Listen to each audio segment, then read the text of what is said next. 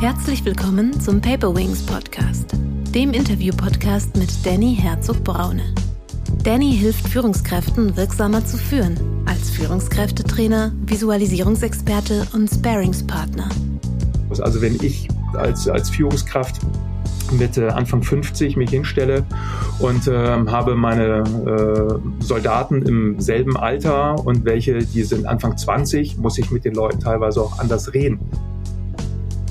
Entscheidungsfreude, Führungswille, Verantwortung, Vertrauen und Menschenmögen. Das ist eigentlich für mich so die, die Quintessenz für gute Führungskräfte. Herzlich willkommen, liebe Zuhörerinnen und Zuhörer, zu einer neuen Paperwings Podcast Folge. Heute geht es um das Thema, wie führt ein Kapitän? Als Experten habe ich den Marineoffizier, Berater und Autoren Axel Schrader eingeladen. Zur Person. Axel Schrader ist Jahrgang 1971, hat direkt nach seinem Abitur 1990 seine Karriere bei der deutschen Marine begonnen und dort sehr viele, sehr unterschiedliche Bereiche kennengelernt. Er war unter anderem Bootskommandant, Ausbilder, Kommandeur eines Bootsgeschwaders, Referent im Verteidigungsministerium und Assistent des stellvertretenden NATO-Oberbefehlshabers. Als Admiral Stabsoffizier war er viele Jahre in Führungsverantwortung. Er hat im Bereich der Kommunikation bei der Bundeswehr gearbeitet, dort die Branding-Kampagne Wir dienen Deutschland mitverantwortet und Social Media eingeführt. Er hat zum Thema Kommunikation Vorträge gehalten und Buch- und Magazinbeiträge verfasst. Als Sidepreneur hat Axel Schrader die Firma Fable Communicates gegründet, die bei der Unternehmenskommunikation und beim Personal Branding berät. Axel Schrader ist verheiratet und lebt mit seiner Frau Freya, den Kindern Blommer, Lauritz und Elin sowie Hund Flynn in Berlin. Zu seinem Buch Führung, die Macht der Kommunikation. Führung ist der wichtigste Aspekt im beruflichen Umfeld. Der Trigger für motivierte Mitarbeiter und Mitarbeiterinnen, für Innovation, für Erfolg und die eigene Zufriedenheit. Und gute Führung funktioniert nur über klare Kommunikation. Führung ohne Kommunikation kann es nicht geben.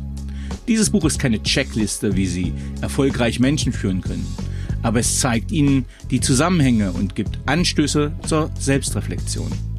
Sie werden neue Impulse zum Umgang mit Ihren Kolleginnen und Kollegen finden, neue Ideen, um bestehende Probleme anpacken zu können.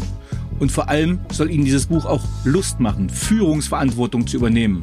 Denn es gibt kaum etwas Spannenderes. Er hat von Colin Powell ein sehr schönes Zitat eingebaut, was ich hier kurz vortragen möchte. Leadership is all about people. It is not about organizations. It's not about plans. It's not about strategies. It's all about people. Motivating people to get the job done. You have to be people-centered.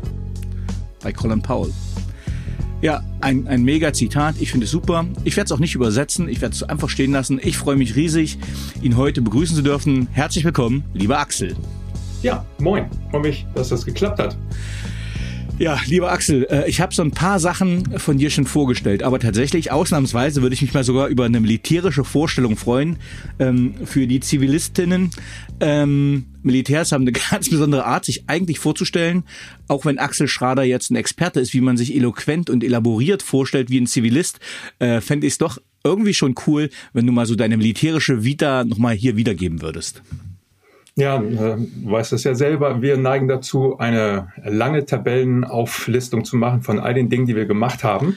Und in der Regel ja. sind die ja nie länger als zwei Jahre gewesen. Das heißt, äh, wenn man jetzt seit, jetzt muss ich rechnen, seit 32 Jahren Soldat ist, ähm, kommt da schon eine ganz schön lange Liste zusammen. Ähm, und man muss immer, wenn du sagst, man muss das übertragen auf zivile ähm, Zuhörer.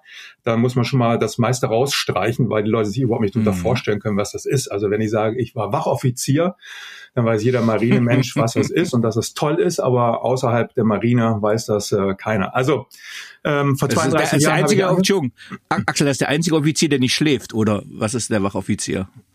Da Spaß, so ähnlich ist das. Ich habe mich zumindest manchmal so gefühlt. Das ist richtig, ja. Nein, ähm, zu dem komme ich gleich. Also ich habe vor 32 Jahren angefangen bei der Marine.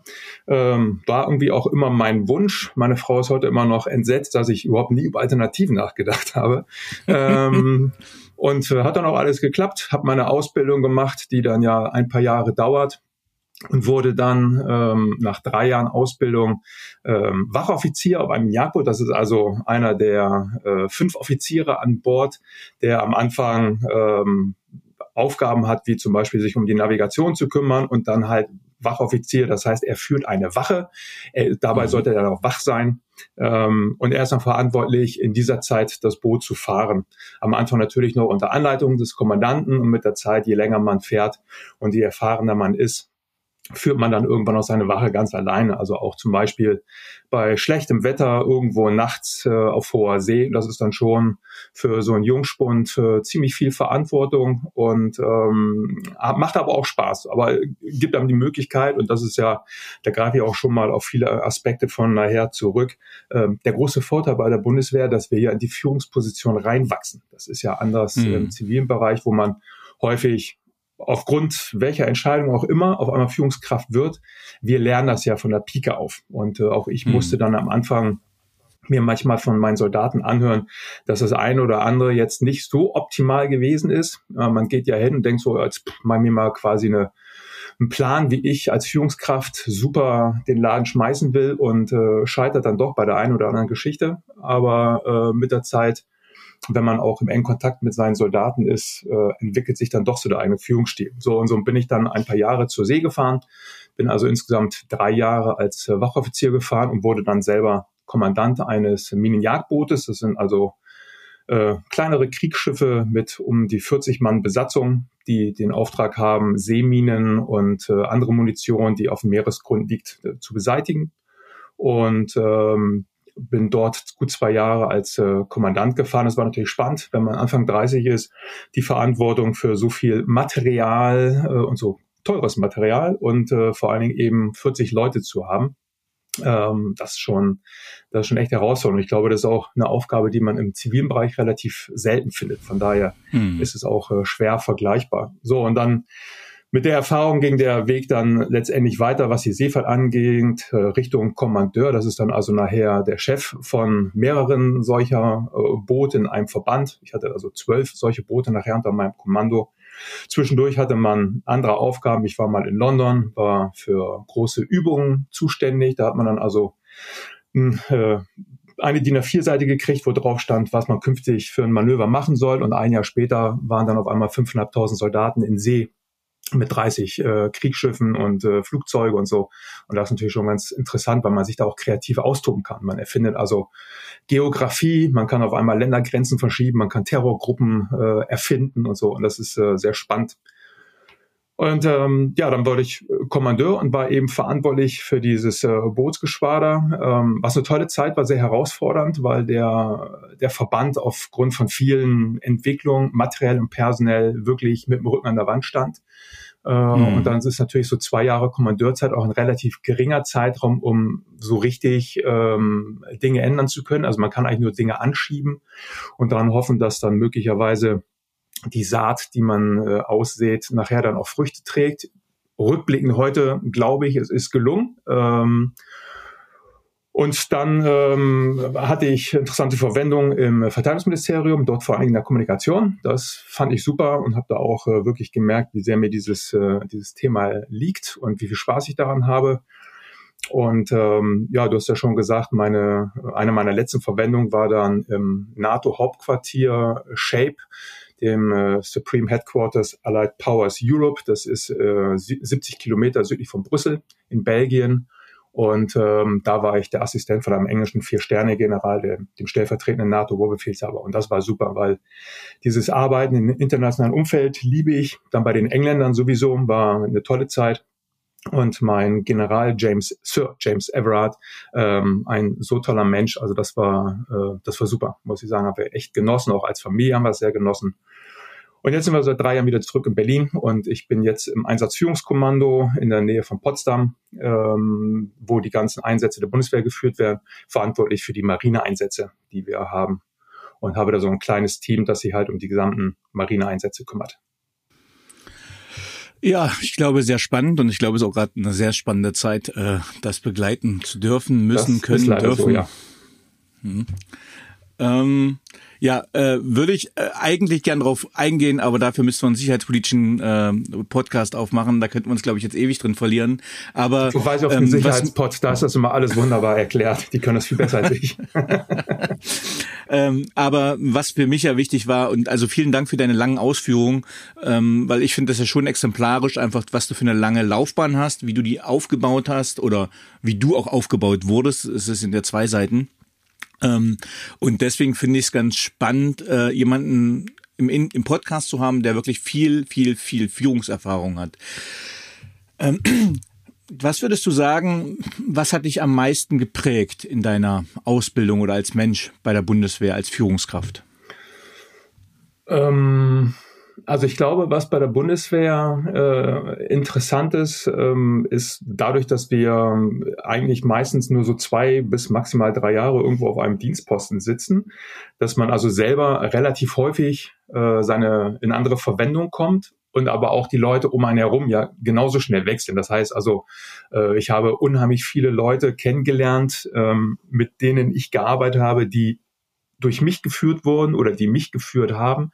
Und man kriegt also unheimlich viel äh, Feedback, zum Beispiel auch durch Beurteilung, ähm, aber auch indem man sich halt mit seinen Leuten unterhält und ähm, kriegt sehr viele Inputs, um so ein bisschen auch so ein Gefühl dafür zu entwickeln, ähm, was funktioniert in der Führung der Menschen, was funktioniert nicht, aber auch seine eigene Führungsstil, was will ich eigentlich? Ähm, und ich halte es immer so für mich mit dem Grundsatz, wie will ich eigentlich geführt werden und versuche dann das entsprechend auch äh, als mein Führungsweg äh, umzusetzen. Und äh, ich habe auch zum Beispiel selber Kommandanten gehabt, ähm, wo ich gesagt habe, da kann ich viel lernen, so möchte ich niemals sein. Mhm. ähm, und äh, ja, letztendlich mein Vater sagt auch immer, jeder äh, ist ein Beispiel und wenn er halt ein schlechtes. Und so kann man sich bei jedem Dinge rausziehen, wo man sagt, okay, das will ich niemals so machen oder auch anderes, wo man sagt, genau so will ich das auch so machen. Ähm, und so entwickelt man mit der Zeit äh, seinen eigenen Stil. Und ähm, dadurch, dass man halt immer selber Geführte ist, aber auch sehr häufig selber Führungskraft ist, hat man auch da wirklich eben in beide Richtungen, also im Grunde 360 Grad, äh, ein sehr gutes äh, Feedback. Und ähm, ich glaube, das hilft dann schon, ähm, dass man da so einen guten Führungsstil entwickeln kann. Und ich bin leider immer wieder überrascht, dass auch in der Bundeswehr, aber das ist äh, menschlich und wird es in jeder Firma auch geben, dann trotzdem auch Leute äh, irgendwie durchs System kommen, die aufsteigen im System, wo man sagt, naja, irgendwo, da wäre die Chance gewesen, den mal zu bremsen und zu einer besseren Führungskraft zu machen. Das hat aber nicht funktioniert, warum auch immer.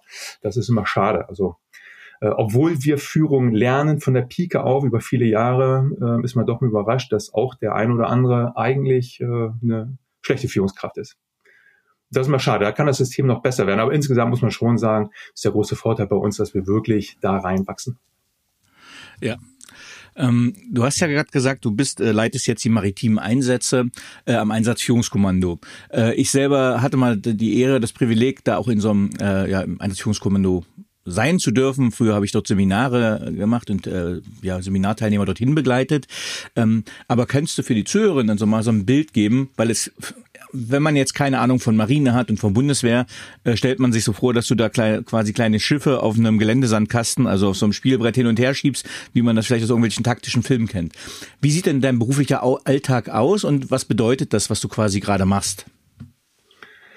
Ja, also äh, Schiffchen hin und her schieben, das machen wir nicht. Das liegt auch einfach daran, dass ähm, die Anzahl der Einsätze, die wir haben, die maritimen Einsätze und die Einheiten, die da, da drin sind, ähm, dafür braucht man nicht noch Schiffe hin und her schieben. Das ist alles, äh, dafür ist es nicht groß genug. Also es sind keine Flottenverbände, die wir irgendwo im Einsatz haben. Ähm, ja, es, es, ist ganz unterschiedlich. Ähm, wir haben einen Einsatz zum Beispiel in der Ägäis, der ähm, dort äh, im Namen der NATO dafür sorgen soll, dass ähm, Migranten, die versuchen von der Türkei über den Seeweg äh, Griechenland und damit die EU zu erreichen, ähm, äh, dort äh, gefunden werden, wenn die da versuchen einzureisen weil natürlich unter anderem auch es um das Leben der Menschen geht, denn ähm, wie immer bei diesen ganzen Migrationsbewegungen über See stecken dahinter organisierte Schlepperbanden, die den Leuten dafür viel Geld eine Überfahrt bezahlen mit Schlauchbooten, die den Namen nicht verdienen, Rettungsmittel, die zwar aussehen wie Schwimmwesten, aber den Körper gar nicht über Wasser halten. Und ähm, hier geht es also auch darum, einfach äh, Menschenleben zu retten. Ein anderer Einsatz äh, im Namen der UN vor der Küste des Libanon äh, hat das Ziel seit 2006, dort äh, Waffenschmuggel in den Libanon, also seeseitig zu unterbinden und die Marine des äh, Libanon aufzubauen, damit die irgendwann in der Lage sind, selber ihre Hoheitsgebiete äh, zu kontrollieren. So und so gibt's halt sehr unterschiedliche Einsätze. Neuerdings, du hast schon gesagt, durch den Russland-Ukraine-Krieg ähm, sind halt die maritimen Seestreitkräfte der NATO ähm, aktiviert worden. Das heißt, wir führen jetzt also auch die Einheiten der deutschen Marine, die unter der NATO-Flagge ähm, fahren, in den, in den ständigen NATO-Verbänden, die also das ganze Jahr aktiviert sind. Ähm, so, und unsere Aufgabe ist letztendlich das, was wir als Auftrag aus dem Ministerium bekommen, und dem Außenministerium, wo die sagen, in diesem Einsatz nehmen wir teil und wie groß soll das ganze Kontingent sein, was ist der Auftrag, das Ganze umzumünzen dann in einen Auftrag ähm, für die Marine, dass wir sagen, welche Fähigkeiten werden gefordert, ähm, wo gibt es einen Abstützpunkt, wie ist das Ganze administrativ, organisatorisch. Also wir führen nicht operativ, wir machen also, nein, nicht, wir führen nicht die Operation. Wir machen keinen mhm. kein Schlachtplan oder so etwas, sondern wir kümmern uns innerhalb einer äh, internationalen Organisation rein um das nationale Administrative, die, die Versorgung, Personalwechsel, ähm, wenn die eine Einheit geht, welche Einheit danach folgt, also solche Geschichten. Wenn wir sagen, wir wir brauchen irgendeine Fähigkeit, da müssen wir mit der Marine klären, nehmen wir dafür ein Schiff oder ein U-Boot oder ein Flugzeug. Und das ist im Grunde eben unser Auftrag, dieses Organi zu organisieren, damit die Marine als Hauptlastträger äh, weiß, wann die was machen muss, um den politischen Auftrag umzusetzen. Wir sind also das mhm. Bindeglied zwischen der taktischen Ebene der Marine in See sozusagen und äh, dem Ministerium, also der strategischen Ebene. Okay, super, danke. Ähm, du hast jetzt wirklich eine beachtenswerte Karriere hingelegt. Ähm, also muss man ja auch ganz klar sagen, es wird ja nicht jeder Offizier, äh, kommt ja nicht bis in deinen Dienstgrad. Vielleicht, wie, wie ist dein Dienstgrad gerade? Dass wir den auch mal genannt haben. Kapitän zur See. Genau. Für alle Nicht-Marineleute, ähm, Oberst. Oder brandaktuell, äh, so wie Top Gun Maverick, äh, auch Kapitän ja, ja, zur See. Ja, ich wollte ich es nicht erwähnen, einem, aber. ich habe nämlich in einem LinkedIn-Beitrag mich äh, mit ihm auf eine Stufe gestellt, aber ich bin natürlich nur Heereshauptmann und Heereskapitän. Äh, da liegen aber noch ein paar, da liegt noch mal ein Eichenlaub dazwischen. Ähm, genau, das nur, nur noch mal zur Aufklärung. Worauf ich hinaus wollte, du hast jetzt auch schon eine beachtliche Karriere bereits hingelegt und die ist ja noch äh, nicht beendet und da ist ja noch ein bisschen was. Was motiviert dich und was treibt dich an? Ähm, also auf der einen Seite treibt mich an, äh, immer wieder neue Dinge machen zu können, lernen zu können. Und das ist natürlich das, das Spannende in meinem Werdegang, ähm, dass auf der einen Seite zwar die, die Seefahrt in zum, zum Kommandeur, also der eine rote Faden ist, aber dann zwischendurch war ich eben in der Ausbildung, ich habe äh, Manöver äh, kreiert, ich war eben Assistent ähm, bei dem englischen General, äh, ich war im Ministerium für die Medien zuständig. Also man macht immer ganz unterschiedliche Dinge und äh, muss im Grunde alle zwei, drei Jahre sich auf ein komplett neues Umfeld einstellen. Natürlich manchmal leider auch verbunden mit einer räumlichen Änderung. Das ist natürlich auch ein bisschen die, die negative Seite, dass man als Soldat auch viel umziehen muss oder man einigt sich mit der Familie, dass man permanent pendelt. Das äh, mhm. machen wir aber nicht. Pendeln finden wir blöd. Ähm, und gerade das Leben im Ausland ist äh, auch für die Familie so fantastisch.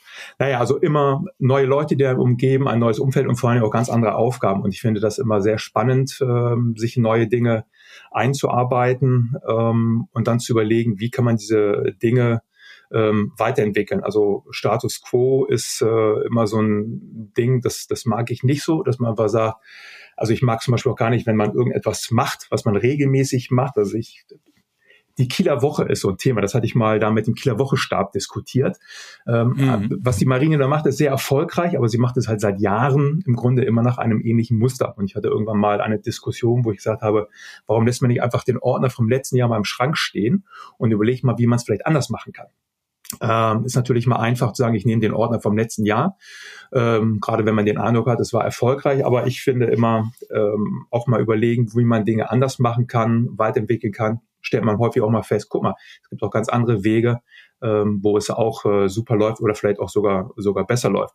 Und das finde ich halt äh, sehr spannend und ähm, ich bin auch immer sehr weit links und rechts meines dienstlichen Umfelds unterwegs, um einfach mal viele Dinge aufzunehmen und bei allem überlege ich immer, auch wenn ich irgendwelche Bücher lese, so, was kann man dafür möglicherweise auch dienstlich verwenden? Und wenn natürlich dann eine Situation kommt wie Corona, wo auf einmal alles anders gedacht werden muss und die Fragen kommen, wie führen wir jetzt eigentlich ähm, unser Personal digital im Homeoffice und so, äh, ist es manchmal sehr hilfreich, wenn man sich außerhalb seiner ganz normalen äh, dienstlichen Aufgaben mit Dingen beschäftigt, ähm, wo man dann auch einfach offen ist und sagt, okay, ich stehe jetzt mal ganz offen dieser neuen Situation gegenüber, lass mich darauf ein und gucke, was wir daraus machen.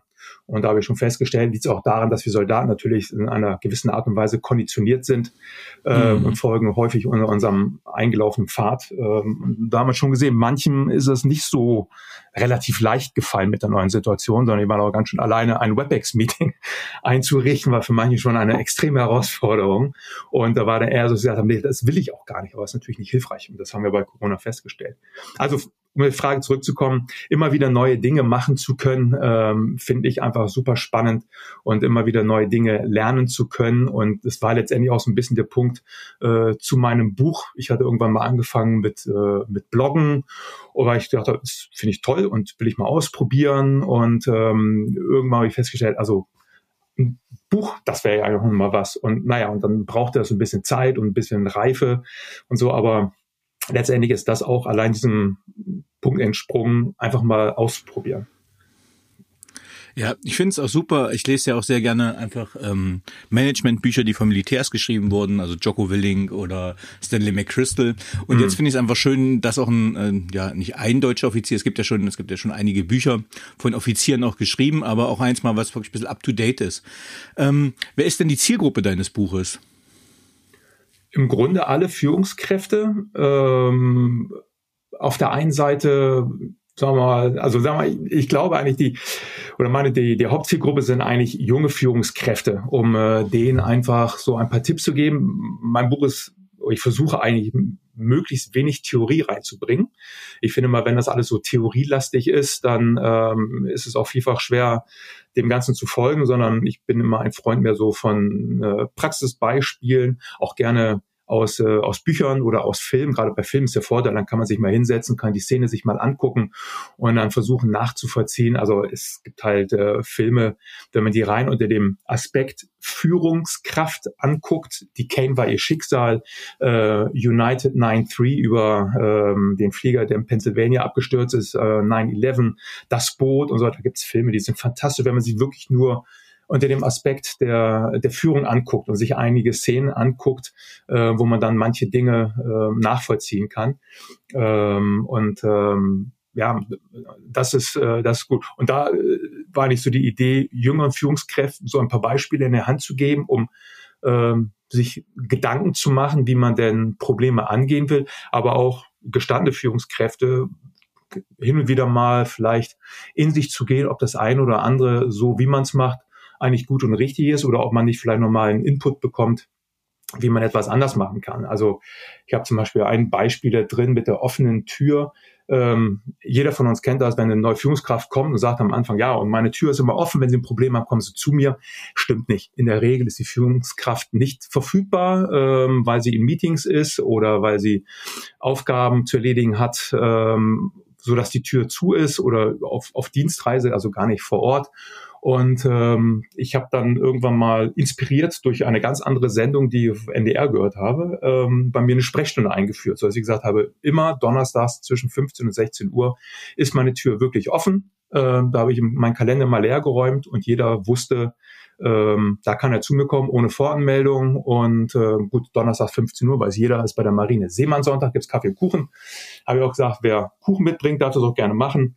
Ähm, hat leider nicht jemand gemacht. aber, ähm, aber ein paar Mal haben das zumindest Soldaten in Anspruch genommen und äh, es war mal gut. Also da konnte man halt immer auch ähm, dann versuchen, Probleme zu besprechen. Oder eine Soldatin war gekommen, die einfach gesagt hat, ich will mal einfach mich nur unterhalten. Also auch mhm. das geht und äh, und es war gut und hat den äh, Nebeneffekt. Man weiß es ja, dass Leute mal gerne auch so ein bisschen rumpoltern, ja und ich habe da tolle Ideen und ich würde ja gerne, man müsste mal, aber der Chef ist ja nie zu sprechen und da kann man sagen, halt Moment, die Sprechstunde war immer da, ihr hattet die Chance mich anzusprechen, wenn ihr es nicht genutzt habt, dann dürft ihr es aber auch eben nicht rummosern. Und das hat letztendlich, muss ich sagen, äh, gut funktioniert. Jetzt hast du schon so ein paar Beispiele genannt mit Gesprächen mit SoldatInnen. Ähm, und jetzt würde mich interessieren, du bist jetzt schon eine ganz schöne Weile Führungskraft. Hast du denn ähm, einen Unterschied erlebt in der Führung unterschiedlicher Generationen oder äh, du kriegst ja relativ häufig auch junge Soldaten. Ich meine, ich schätze, desto höher, desto höher du kommst, desto älter werden ja auch die Leute, die du führst. Aber wie sind so deine Erfahrungen in der Führung dieser unterschiedlichen Generationen? Ja, also in meinem jetzigen Post zumindest ist es so, dass wir alle relativ ähnlich vom Alter sind, da ist das dann mal äh, nicht ganz so. Aber ähm, ja, also gerade in meiner Zeit als Kommandeur zum Beispiel, ähm, wenn man dann halt in den äh, mittleren 40 ist und hat dann Soldaten, die 18, 19 sind, ähm, stellt man schon fest, dass ähm, die Leute einer anderen Generation angehören, ohne dass ich jetzt immer auf diese Stereotypen eingehen möchte, die einer Generation zugeschrieben werden. Also ich selber gehöre ja zur Generation Golf. Wer da nachlesen will, wie die ticken, gibt es ja hervorragende Bücher von dem Florian Illis. Ähm, aber man merkt schon, wenn es um die Erwartungshaltung zum Beispiel geht, ähm, meiner Generation, glaube ich, war vielfach dann auch sehr wichtig, so Statussymbole, als dann auch, was ich mit dem Blackberry man dann auch zeigen konnte, ich bin hier ganz wichtig und äh, mhm. saß aber mal die Leute permanent überall und zogen vollkommen unsinnig ihre Blackberries raus, nur um zu zeigen, habe ich oder ob man ein Dienstauto hatte und wo man irgendwo in einem Organigramm in Kästchen auftauchte. Das ist bei vielen Jungen überhaupt gar nicht mehr der Fall. Die sagen sich eher, für mich ist der, äh, der, der Mehrwert wichtig, vielleicht auch soziale, ähm, ehrenamtliche Aspekte und ähm, in der heutigen Zeit, wo ja auch Sharing is Caring, die Leute viel mehr gar nicht mehr auf eigenen Besitz aus sind, sondern alles wird geteilt ähm, und so. Da haben die zum Beispiel, was das angeht, einen anderen Anspruch, haben andere Erwartungen, vielfach auch eine andere Sprache. Also wenn ich mich jetzt äh, mit meinen Kindern unterhalte, das haben wir allein jetzt gerade im Urlaub mal diskutiert, wenn es um die Nutzung von Emojis geht, wo ich sage, ich nehme mal dieses oder jenes Emoji, weil das ist ja ganz klar, dann gucken mich meine Kinder nur mitleidig an, weil die sagen, das geht gar nicht. Und ähm, also meine Frau und ich haben viel gelernt in diesem Urlaub. Ähm, und das ist halt etwas, worauf man sich einlassen muss. Also wenn ich als, als Führungskraft mit äh, Anfang 50 mich hinstelle und äh, habe meine äh, Soldaten im selben Alter und welche, die sind Anfang 20, muss ich mit den Leuten teilweise auch anders reden. Und das muss ich mir halt immer klar machen. Also ich kann nicht hingehen und kann sagen, ich behandle alle gleich, also natürlich vom von den Werten her schon, aber ich äh, muss mit den anderen sprechen, anders sprechen. Und manchmal ist es ja auch dann bei für Firmen und Führungskräfte auch wichtig zu überlegen, ich erreiche die auch anderen, auf anderen Kanälen. Also als wir, als ich noch damals ähm, die, die Medien bei der Bundeswehr gemacht habe, das war dann die Zeit, da haben wir noch eigentlich Öffentlichkeitsarbeit gemacht, indem wir Broschüren gedruckt haben. Mhm. Aber ähm, dann kam gerade Social Media auf und ähm, da haben wir festgestellt, was wir brauchen, ist der Dialog und den erreiche ich nicht, indem ich Broschüren drücke, sondern ich brauche den Dialog äh, in den sozialen Medien und das heißt aber auch, ich muss mich darauf einstellen. Ich brauche aber auch Leute, die dann willens sind und auch fähig sind, in sozialen Medien äh, mit den Leuten zu diskutieren. Und wir haben da einige Beispiele gehabt, ganz am Anfang, wo dann deutlich ältere mit deutlich jüngeren diskutiert haben und das ging ganz schön in die Hose. Also bis hin zu, dass man mhm. Leute gesagt hat, pass mal auf, du kannst hier nicht Online-Medien betreuen, weil das einfach ähm, wo du meinst, dass äh, das geht so im Gespräch mit Gleichaltrigen, das funktioniert halt nicht mit deutlich Jüngeren. Und das ist etwas, was man sich mal klar machen muss, ähm, wer zu welcher Generation gehört, was also die verschiedenen Erfahrungen und Erwartungen angeht. Man liest auch immer, dass Junge zum Beispiel viel weniger Lust darauf haben, Führungskraft zu werden. Also auch das ist wichtig, wenn man zum Beispiel Nachwuchs fördert, sich mit den Leuten auch hinzusetzen, zu überlegen, was willst du überhaupt? Willst du Führungskraft werden? Wenn ja, dann auch denjenigen dahin fördern. Und wenn jemand sagt nein, dann gucken, okay, was sind dann vielleicht die Alternativen? Also es ist viel Arbeit, das gehört dazu. Es ist wirklich auch viel Arbeit. Ja, was du hast gerade gesagt, ähm, wenn jemand Führungskraft werden möchte. Ähm, was ist aus deiner Erfahrung? Was macht eine gute Führungskraft aus? Was sollte eine gute Führungskraft mitbringen und was kann sie lernen? Also mitbringen muss, glaube ich, jemand vor allen Dingen Offenheit und äh, den Willen, Führungskraft werden zu können. Also wer nicht willens ist, sondern in eine Führungsposition reingedrückt wird. Ja, also das erlebt man häufig. Ich habe auch ähm, mich mit vielen Leuten unterhalten, wenn die dann so erzählen, da ist halt jemand aus einem Team aufgestiegen zum Teamleiter, der das gar nicht wollte, weil er eigentlich Experte für mhm. ein Thema war und er wollte eigentlich lieber Experte für das Thema bleiben, aber einmal musste das Team leiten, dann ist das für das Team schlecht, ist für die Aufgabe mhm. schlecht und für denjenigen, der Führungskraft geworden ist, ist es auch schlecht, weil er es gar nicht will. Und auch bei der Bundeswehr, ähm, bei der Karriereplanung haben wir das ja auch häufig, diese sogenannten Pflichttore, Verwendung, die jemand durchlaufen muss. Da gibt es Leute, die sind hervorragende Konzeptionäre, die können sich hinsetzen und können unglaublich gute Arbeiten niederschreiben aber die darf man nicht vor die Truppe stellen. So, und wenn es dann heißt, nee, der muss aber auch Führungskraft sein, der muss, was ich, äh, ein, ein, ein Bataillon führen, dann ist das für den und auch für die Leute, die er führt, halt äh, eine Katastrophe. Andersrum gibt es Leute, die sind die geborenen Menschenführer, aber gehen ein, wenn man die irgendwo im Ministerium in ein Büro setzt. So, und da ist leider unser System noch so starr, dass es das nicht so richtig berücksichtigt. Aber also den Führungswillen muss jemand mitbringen. Ähm, ich glaube, lernen kann man alles. Ähm, man muss Freude an Menschen haben. Ja, das ist, also wenn jemand das nicht hat, ich habe schon Führungskräfte erlebt, denen merkte man das an, sie haben keine Freude an Menschen, das ist nicht gut. Äh, von solchen Leuten mhm. möchte man nicht geführt werden. ähm, ja, und dann äh, glaube ich, für Führungskräfte ist es wichtig, dass die äh, sich der Verantwortung stellen. Sie müssen also die Bereitschaft zeigen, Verantwortung zu übernehmen und sich auch klar machen, Verantwortung ist unteilbar. Also als ich zum Beispiel Bootskommandant war, wenn dann einer meiner jungen Wachoffiziere das äh, Boot anlegen musste, das ist ja immer so ein bisschen so der, der heikelste Part, das Boot nachher an die Pier zu bringen mhm. musste ich mich mal zurückreißen, da nicht frühzeitig schon zu sagen, nee, mehr links, mehr rechts oder Backbord, Steuerbord, wie wir es ja nennen, und langsamer oder schneller. Denn derjenige muss es ja auch lernen, muss ja auch gegebenenfalls Fehler machen. Aber es ist natürlich die Frage, wie weit lasse ich Fehler zu? Denn wenn ich das Boot gegen die Pier knalle, bei einem Schiff, das aus amagnetischem Stahl gebaut ist, da ist er mal schnell die 100.000 Euro Marke überschritten. Also da äh, muss man schon so ein bisschen aufpassen. So und ähm, es war immer klar, auch wenn der fährt und verantwortlich ist, die Verantwortung trage nachher ich. Also wenn das Boot verbeult ist, muss ich nachher die Papiere unterschreiben und äh, nach oben erklären, wie es dazu kommen konnte. Ähm, also diese Verantwortungsbereitschaft ist wichtig. Entscheidungsfreude, es gibt nichts Schlimmeres, als wenn man nachher sagt, äh, ja, links rum oder rechts rum und keiner die Entscheidung fällt. Ähm, ganz wichtig. Irgendwann muss man die Entscheidung fällen. Wir wissen immer aus dem täglichen, ähm, man hat leider nicht alle Information. Deswegen ist eine Entscheidung halt auch immer so ein bisschen auf gut Glück. Und man könnte erst danach sagen, ob es gut oder richtig war oder zumindest nicht falsch war. Ähm, aber es, man muss halt Entscheidungsfreude haben. Und das habe ich auch schon häufig erlebt bei Leuten, dass die versucht haben, alle Informationen zu kriegen, aber das geht, geht halt nicht. So, und ähm, ich habe das auch beschrieben mit dem, mit dem Lagebild, wenn ich als Kommandant, ähm, gerade zum Beispiel auch in, in, bei Übungen, wenn wir Gefechtssituationen haben, da habe ich nur einen Teil des Lagebildes. Ich muss auch versuchen, alle Informationen, die ich von Sensoren und meinen Leuten bekomme, die zu filtern und äh, die wichtigen Dinge rauszuziehen. Und da muss ich irgendwann sagen, okay, was ist jetzt unsere Entscheidung? Und ähm, wenn ich irgendetwas übersehen habe oder falsch eingeordnet habe oder einfach Dinge nicht bekannt waren, führt das natürlich dann auch schon mal dazu, dass rückblickend eine Entscheidung nicht, äh, nicht richtig war oder man sie besser hätte machen können.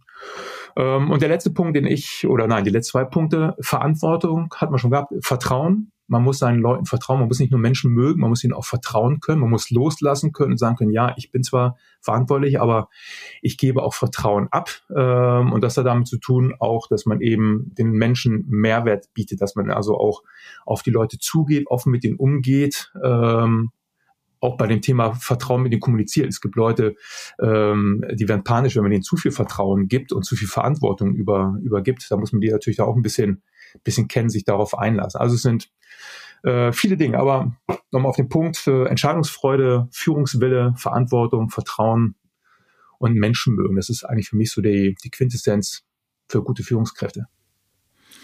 Ich habe noch mal eine fiese Nachfrage. Und zwar ähm, es ging um du hast vorhin den Begriff Fehlerkultur genannt. Und ich hatte vor zwei drei Wochen in Koblenz beim Sanitätskommando ein schönes Seminar über modernes Führen äh, mitgeführt und da hat man, äh, da sind wir so ein bisschen in den Austausch gegangen und da wurde mir quasi dann auch gesagt, na ja, die Frage ist, wie gut ist es denn mit der Fehlerkultur äh, in der Bundeswehr? Und ich nehme jetzt mal dein Beispiel und ich kenne selber ja tausend Geschichten. Also wir nehmen jetzt den ersten WO und der haut dann in Kiel äh, das Boot in die, keine Ahnung, Planke äh, an den Steg ran und es hat einen großen Schaden. Mhm. Ähm, und wenn man dann, äh, sage ich mal, deine Laufbahn einschlagen will, dann hängt das ja einem ewig nach.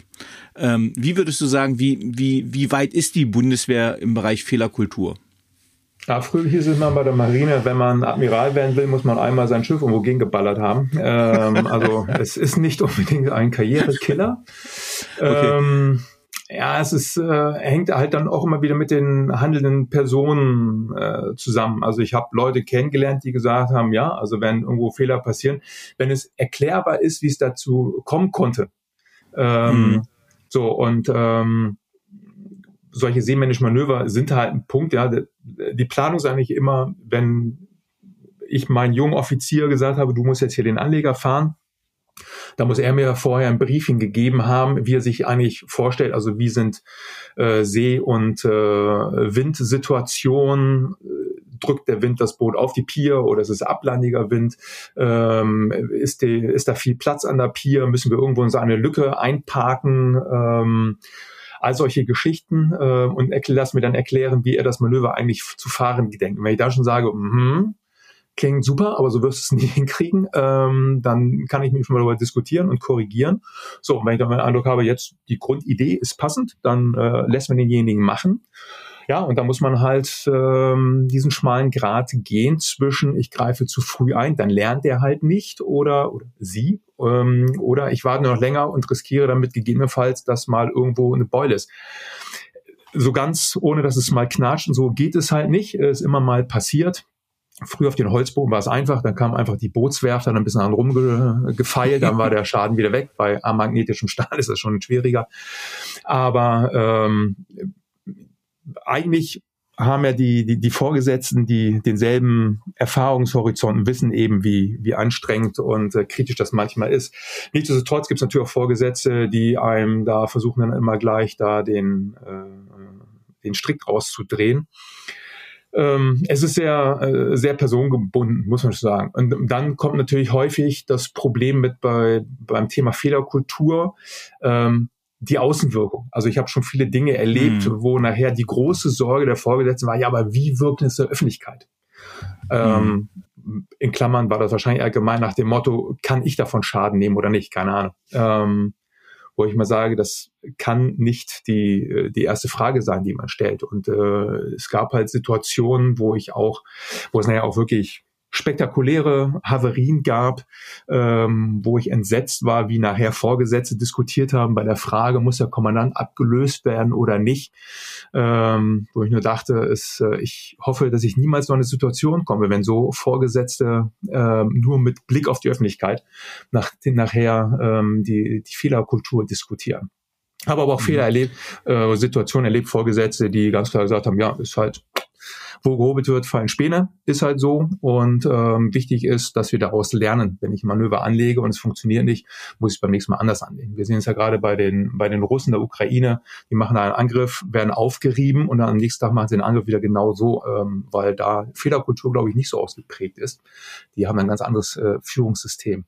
Aber ja, manchmal muss man Fehler machen, damit man aus ihnen lernt. Immer nur von anderen gesagt zu bekommen, wie etwas funktioniert, ist gut und wichtig. Aber manche Dinge muss man einfach eben auch erleben oder bei uns auf, auf Schiffen halt erfahren. Äh, ich würde gerne mal den einen Impuls mit rausnehmen, den du gerade gebracht hast. Den finde ich nämlich sehr wichtig. Ich hatte die Woche ein ziviles Führungskräfte-Coaching wieder mit einem, mit einem Unit-Head, also direkt unter der Geschäftsleitung.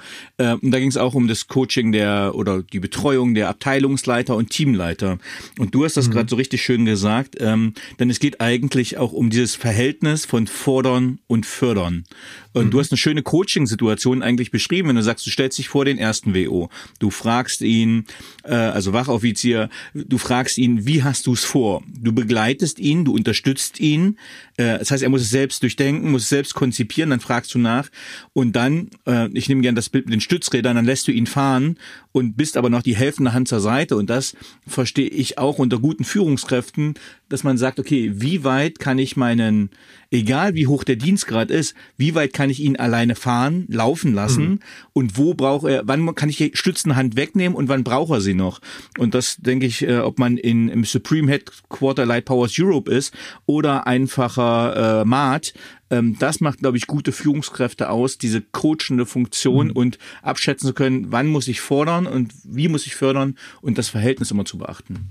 Es geht ja noch sogar noch weiter, denn wenn der junge Mann oder die junge Frau nachher das Manöver beendet haben, da reden wir natürlich direkt darüber. Äh, gegebenenfalls erkläre ich auch, warum ich irgendwo eingegriffen habe.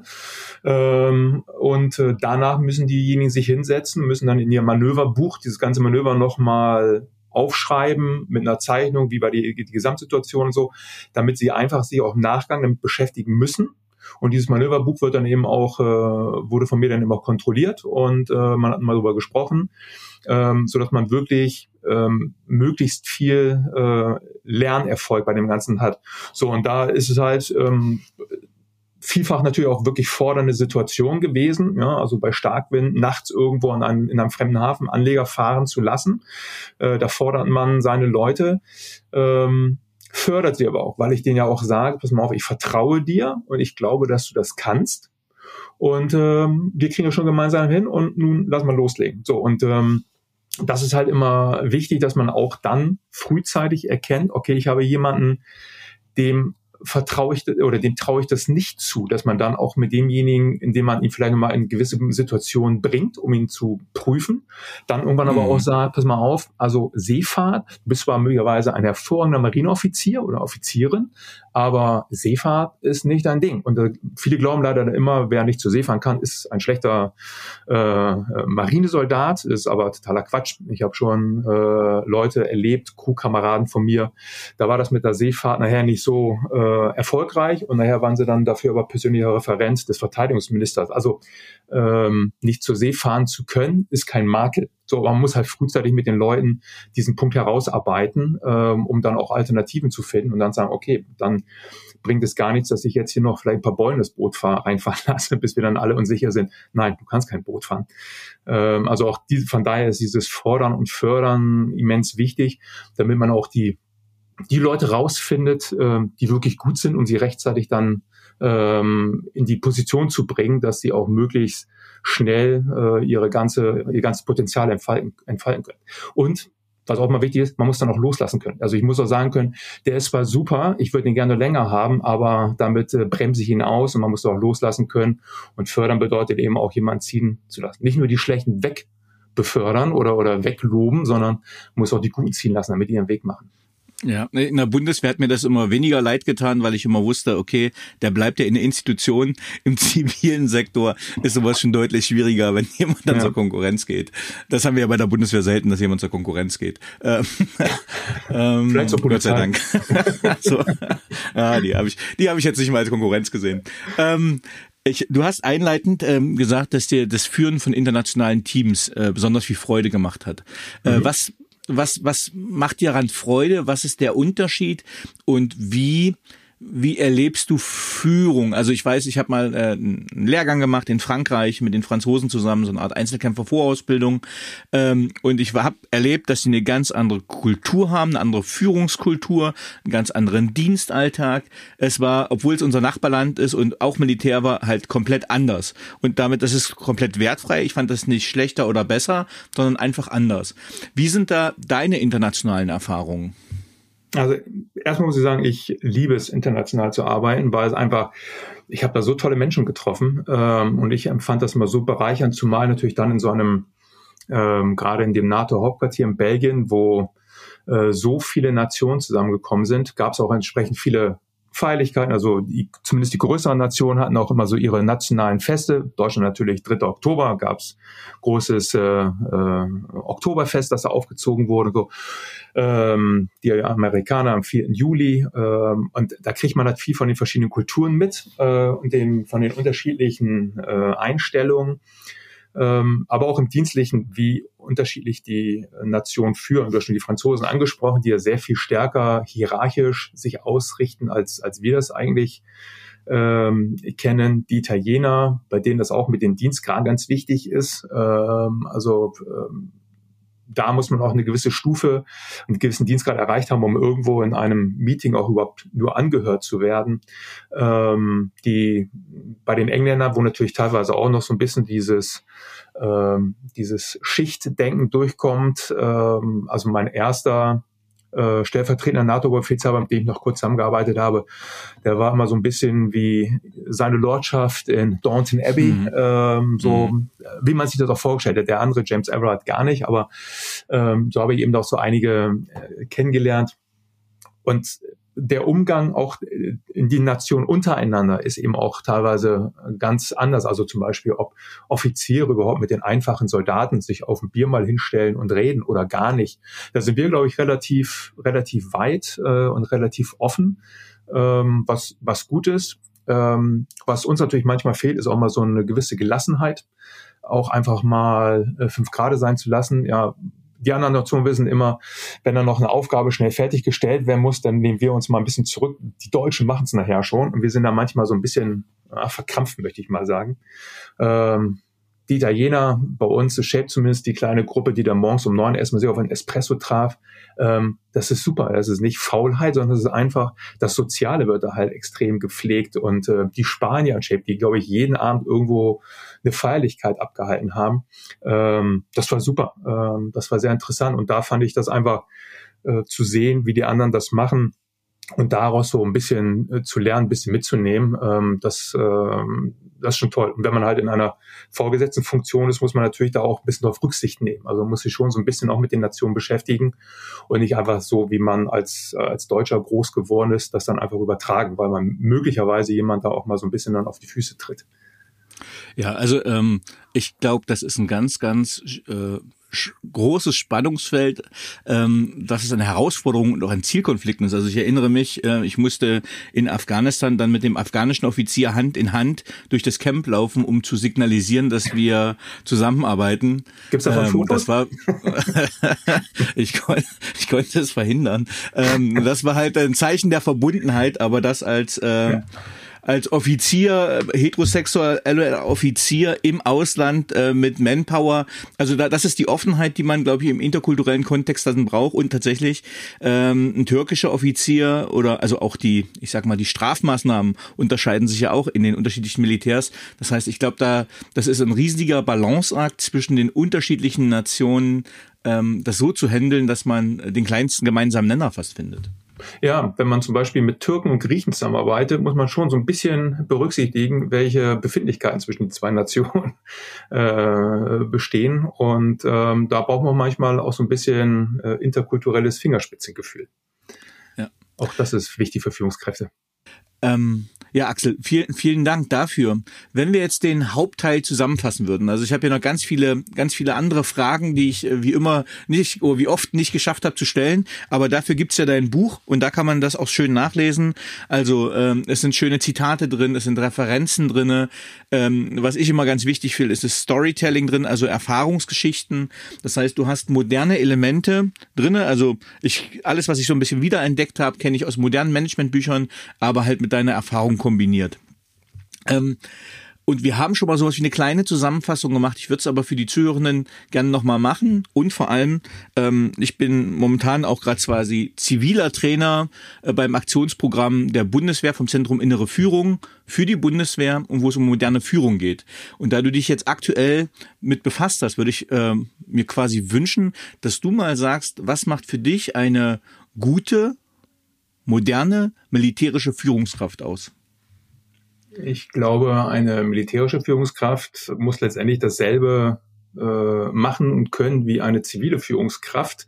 Das ist genau wie mir die Frage, äh, ob Führende im analogen oder digitalen Umfeld unterschiedlich ist. Letztendlich ist es immer gleich, weil Themen wie Vertrauen, Verantwortung, Entscheidungsfreude ist immer, immer identisch, dass natürlich militärische Führungskräfte in einer Gefechtssituation schneller eine Entscheidung fällen müssen als möglicherweise äh, jemand in einem zivilen Umfeld, weil es dort meistens nicht um Leben und Tod geht. Aber ähm, ich glaube, ich habe vorhin schon mal ein paar Punkte genannt, aber so zusammenfassend ganz wichtig, ähm, wie das mal bei Apple hieß, hieß äh, Stay Hungry, Stay Foolish. Also immer offen sein für Neues, ähm, ganz, ganz wichtig. Und was ganz elementar ist, ist die Kommunikation, dass man also wirklich mit den Leuten spricht und nicht nur als Sender seine Botschaften loswerden will oder seine Befehle äh, gibt, sondern dass man auch zuhört. Und ähm, mein General James Everard hatte halt immer in seinen Vorträgen mit drin gehabt, ähm, du hast zwei Ohren, aber nur einen Mund. Äh, für, dafür gibt's einen Grund. Ähm, fand ich immer super wir müssen halt zuhören. Und zuhören heißt nicht nur ähm, mal die Ohren aufsperren, sondern wirklich sich darauf einlassen. Also auch wirklich dann mal das Smartphone weglegen, vielleicht das Telefon leise stellen, Tür zu machen, dass man sich wirklich auf jemanden einlässt, gerade wenn es auch um, um Konflikte und Probleme gibt. Das ist ja bei mhm. Führungskräften halt ja auch mal ein wichtiger Punkt, ähm, dass man wirklich sich darauf einlässt. Und ähm, auch das schafft ja Vertrauen ähm, und zeigt, dass man auf die Menschen zugeht und dieses auf Menschen zugehen eben auch alle gleich behandeln. Also ähm, wenn ich morgens ins Büro komme und da ist noch die Reinigungskraft, dann sage ich der halt genauso guten Morgen oder nein, ich sage natürlich Moin, ähm, wie ich das bei meinen Mitarbeitern mache. Und ähm, ich versuche immer dran zu denken, wenn meine Mitarbeiter Geburtstag haben, damit ich denen dann auch morgens als erstes gratuliere. Solche Dinge, ja, absolute Kleinigkeiten, ähm, die aber immens wichtig sind, wenn es darum geht, wie man als Führungskraft wahrgenommen wird, als, als Mensch wahrgenommen. Man wird ja hoffentlich nicht nur immer als Führungskraft wahrgenommen, sondern auch als Mensch. Okay, vielen Dank nochmal auch dann für diesen Impuls. Jetzt hätte ich noch ein paar persönliche Fragen an dich. Mhm, gerne. Ähm, auf welchen beruflichen Fehler oder Erfahrungen hättest du gerne verzichtet? Ähm, beruflicher Fehler. Ähm, ja, eigentlich ist es nur ein Fast-Fehler, denn äh, als ich Kommandant war und äh, abends in der Offiziermesse saß und das Boot fuhr an der norwegischen Küste, so äh, so paar Bahnen hin und her, ähm, kam dann irgendwann die, die Durchsage über die Lautsprecheranlage, der Kommandant auf die Brücke. Und ich dachte, hm, eigentlich kommt da noch wenigstens ein Bitte mit dazu. Ähm, was mir so klar macht, es scheint dringend zu sein, bin ich also nach oben gepoltert und dann kam ich auf die Brücke und sah nur noch Strand um mich rum. Und dann sagte mir aber der Fahroffizier, nee, nee, wir sind noch nicht aufgelaufen. Hat dann naja auch so gerade geklappt. War aber sehr eng ähm, und hat mich dann doch noch so ein paar Tage bewegt. Ähm, vor allen Dingen, weil ich mir mal die Frage gestellt habe, gebe ich meinen Leuten eine zu lange Leine? Muss ich mehr hinter denen sitzen und denen über die Schulter gucken? Ähm, bin aber zum Schluss gekommen, nee, meine Art des Vertrauen geben an das Personal und die Verantwortung übertragen, soweit es möglich ist, ist eine andere. Und habe dann also nach mehreren Tagen der Reflexion gesagt, ich ändere meinen Führungsstil nicht aber aber äh, natürlich dafür gesorgt, dass die ursächlichen Fehler abgestellt äh, werden. Und ähm, auf was, welche Erfahrungen ich gerne verzichtet hätte, sind äh, toxische Führungskräfte weil die das gesamte System kaputt machen. Und ich habe da also Beispiele erlebt. Das ist, äh, das ist nicht schön, äh, wenn man also eine, egal für was angemault wird, also selbst wenn derjenige einen guten Morgen sagt, meine Ahnung schon, man wird angemault. Ähm, und ähm, das, das gesamte Betriebsklima leidet dermaßen darunter, dass ähm, das ist nicht gut. Und am Ende leidet eben äh, dann auch die Arbeit und vor allem das Personal. Und es gibt halt einige Leute, je nachdem, wie äh, äh, sensibel die sind, die da darunter echt leiden und möglicherweise sogar krank werden können. Also toxische Vorgesetzte, da kann ich nur den Appell richten, wenn man im System als Führungskraft feststellt, ich habe da Leute, die zu Führungskräften heranwachsen, die Toxiker sind, ähm, da muss man gegen angehen. Am Anfang geht's vielleicht noch mit, äh, mit einem persönlichen Gespräch oder auch mit Coaching. Im schlimmsten Fall muss man sehen, dass die Leute aus dem System rauskommen. Auf welche berufliche Leistung bist du besonders stolz? Ähm, auf der einen Seite auf meine Kommandeurzeit. Ähm, es waren zwei tolle Jahre, extrem herausfordernd. Da war ich manches Mal abends echt ganz schön platt. Ähm, glaube aber, dass wir in einer sehr schwierigen Situation äh, es geschafft haben, das Ruder rumzureißen und Jahre, jetzt so ein paar Jahre später, habe ich den Eindruck, dass das Geschwadern auf einem sehr guten Weg ist, sich in sehr gutem Fahrwasser befindet. Ich will jetzt nicht sagen, das ist alles auf meine damaligen Entscheidungen zurückzuführen, aber ich nehme mir trotzdem mal das Recht raus. Das eine oder andere steckt da zumindest mit drin. Ähm, da habe ich aber auch viel Zeit investieren müssen für viele persönliche Gespräche, habe äh, mit Fragebogen, Aktionen mal versucht, die Stimmung Geschwader zu erfassen, allein auch den Leuten klar zu machen, also ich will hier wirklich etwas ändern, äh, das mhm. Vertrauen der Leute zu gewinnen, das ist ja manchmal ein wirklich schwieriger, langer Prozess. Wir kennen das immer dieses, ja, ja, die da oben und ja immer nur klar melden und ähm, aber am Ende muss ich sagen, rückblickend war das eine tolle Zeit. Und worauf ich sehr stolz bin, ist äh, die, die Bundeswehrkampagne Wir dienen Deutschland. Äh, also immer, wenn ich ein Bundeswehrauto sehe, irgendwo in der Stadt, wo draufsteht, Wir dienen Deutschland, ähm, erfüllt mich das nochmal ein bisschen mit Stolz, weil ich da nicht eigentlich ganz unbedeutenden Beitrag zu diesem Ding geleistet habe. Ja, also ähm, tatsächlich nehme ich dieses Beispiel sehr, sehr gerne immer, wenn ich so Leitbildentwicklung, Wertentwicklung in Unternehmen habe, dass ich sage, okay, wir haben ja auch vorhin überlegt, wie binden wir Mitarbeiter oder wie motiviert man Mitarbeiter, wie wählt man Mitarbeiter aus, dass ihr es geschafft habt, ähm, mit diesem Claim, mit diesem Slogan, äh, für mich etwas Zeitloses zu schaffen. Mhm. Und was ich gut finde, äh, man wechselt ja auch mal gerne die Werbeagentur etc., aber dass dieser Slogan konsequent durchgezogen wurde mit diesem Dreiklang wir dienen Deutschland. Ähm, Finde finde ich mega cool. Ich habe das damals, als ich da Jugendoffizier war, äh, die Prospekte verteilt habe, eine extrem hohe Identifikation gehabt, habe sie jetzt als Reserveoffizier nach wie vor und freue mich eigentlich, äh, das auch immer noch als Beispiel nehmen zu können. Also äh, nochmal die Credits an dich da an dem Punkt äh, für deinen Teil, den du da geleistet hast. Super Kampagne und ich bin sehr froh und happy, dass das wirklich auch noch äh, nachhält und auch noch genutzt wird. Ja, finde ich auch toll, jetzt nach elf Jahren, aber da war halt, da, also was vor allen Jahren gut ist, dass das Ganze aus dem, aus dem eigenen Stall kommt. Also das war ja alles noch ohne Agentur. Äh, und was man halt immer bei solchen Dingen braucht, man braucht irgendjemanden, der sagt, so wir brauchen eine neue Wortbildmarke als Claim für die für die Bundeswehr und dann das Ganze wirklich persönlich vorantreibt. Und ähm, damals der Sven Kindler im Verteidigungsministerium, ähm, den müsstest du ja auch kennen. Ja, ja, ähm, der hat genau. das, hat das halt super gemacht und hat da ähm, die, die Workshops super moderiert und damit im Grunde auch ein, ein Umfeld geschaffen, wo dann nachher die, die Kreativität dann so aufpoppen konnte. Und dann sind es ja halt immer wie in kreativen Prozessen so ein paar Dinge, die zusammenkommen und irgendwie macht's Klick. Und äh, war, war super, war war wirklich toll und äh, auch, dass sich das über viele Verteidigungsminister und Ministerinnen gehalten hat. Auch da gibt's ja dann immer möglicherweise, dass mal jemand sagt, ich will das nicht mehr und ich will was anderes oder so. Ja, super. Ähm, welche Fähigkeit beziehungsweise Fertigkeit möchtest du gerne haben, die du noch nicht hast? Äh, äh, wichtig, dass ich mir besser meinen Namen merken kann. Also mein, äh, mein Namensgedächtnis ist eine Einzelkatastrophe.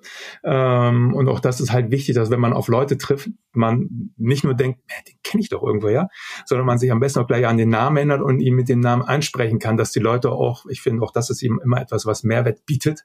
Also da würde ich gerne besser werden und ich würde gerne Klavier spielen können. Und denke mal, auch das will ich auch noch mal lernen, aber Zurzeit ist immer so viel zu tun, ähm, da wüsste ich noch nicht, wo ich das noch einspleiße. Ja, ist noch mein für mein To-Do für heute. Ich habe gleich wieder Gesangsunterricht oh. und dazu muss ich dann wieder äh, Klavier spielen. Du kannst auch weil damit ich, wenn du magst. äh, ich bin be berechtigterweise ein absoluter Rookie und werde mich die nächsten 20 Jahre nicht mit Gesangsstimme vors Mikro trauen, aber äh, ne, äh, Schwächen, Schwächen, sage ich mal so. Ja. Ähm, aber aber dazu äh, ist das Klavierspielen hilfreich, weil man den Ton besser trifft. Ähm, ja, das aber das was gelernt. Ähm, welche drei Bücher haben dich am meisten geprägt beziehungsweise dein Leben beeinflusst?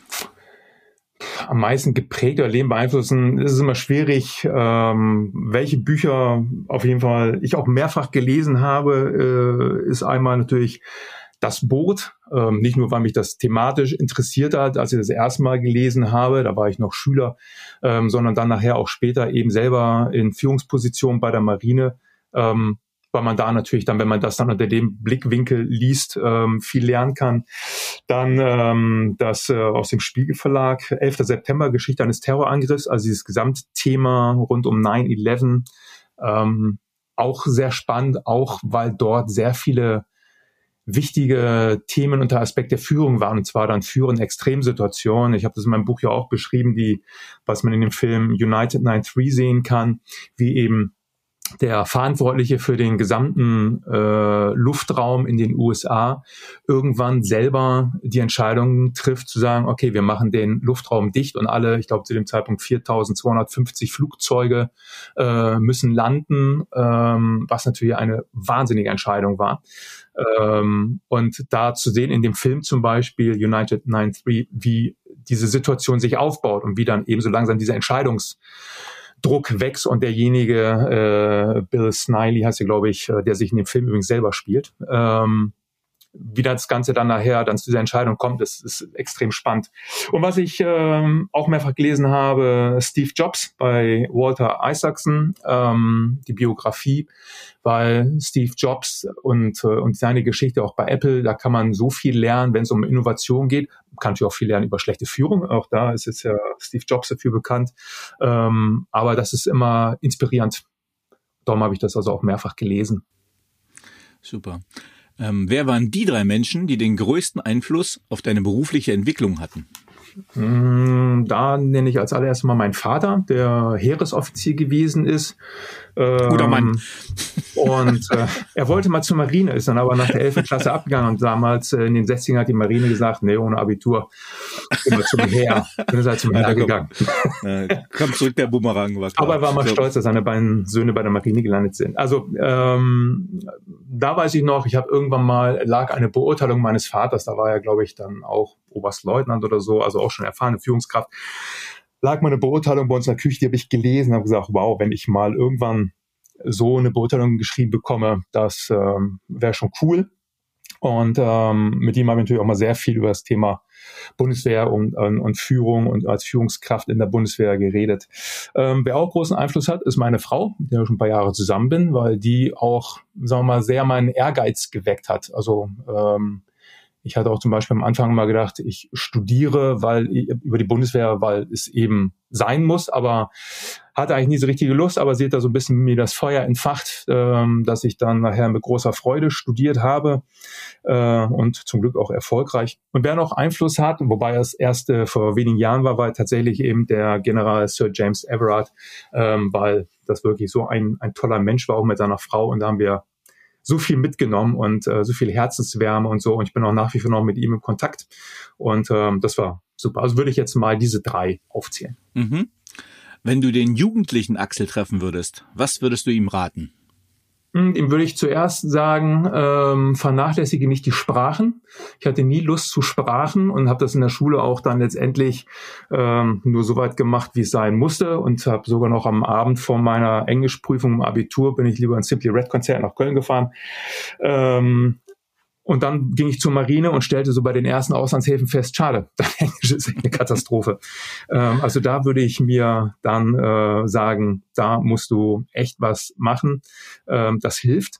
Und ähm, zumindest in meinen Anfangsjahren würde ich mir zu mehr Gelassenheit äh, raten. Also heute brauche ich das, glaube ich, nicht mehr. Ich halte mich für sehr gelassen und entspannt, aber damals war das, glaube ich, noch nicht ganz so, als ich noch jung war. Mhm. Was möchtest du am Ende deines Lebens von dir sagen können, erreicht zu haben? Ähm, dass Menschen sich an mich erinnern und äh, dabei an, an gute Dinge denken. Und dass bloß keiner glaubt, ich sei ein Toxiker gewesen. Hast du ein Lebensmotto? Und wenn ja, wie lautet es? Ja, das habe ich. Und zwar weiterkommt in dieser Welt, wer Ruhe und Geduld behält. Das habe ich auch mein, äh, mein Stellvertreter an die Tafel geschrieben, wenn die mal wieder den Eindruck hatten, das ist ja alles gerade hier highly alerted und großes Chaos. Und ähm, das ist auch tatsächlich so die Quelle meiner, äh, meiner inneren Ruhe und Gelassenheit. Und ähm, wirklich auch in Stresssituationen immer sagen zu können, ruhig und wir reduzieren uns hier wirklich auf das, äh, auf das wirkliche Problem und beseitigen dieses Problem. Äh, kommt aus, habe ich in den 90er Jahren mal in einem Buch von Stenkelfeld gelesen. Es gab in dieser Stenkelfeld-Serie, gab es auch ein Buch und da stand das drin. Kommt von Bauer mhm. Ewald. Aber super, weiter kommt in dieser Welt, wer Ruhe und Geduld behält. Mega. Ähm, ja, lieber Axel, vielen, vielen Dank, dass du uns äh, gesagt hast, wie ein Kapitän führt, was ist moderne Führung, was ist militärische Führung und was ist der Anspruch und die Umsetzung. Vielen Dank, dass du Gast im Paperwings Podcast warst. Danke, dass du mich eingeladen hast. Tschüss. Tschüss. Danke, tschüss.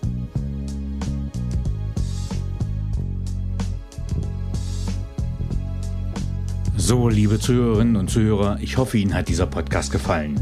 Wenn er Ihnen gefallen hat, hinterlassen Sie gerne ein Abo, eine positive Bewertung und empfehlen Sie diesen Podcast weiter. Bleiben Sie gesund. Mit besten Grüßen, Ihr Danny Herzog Braune.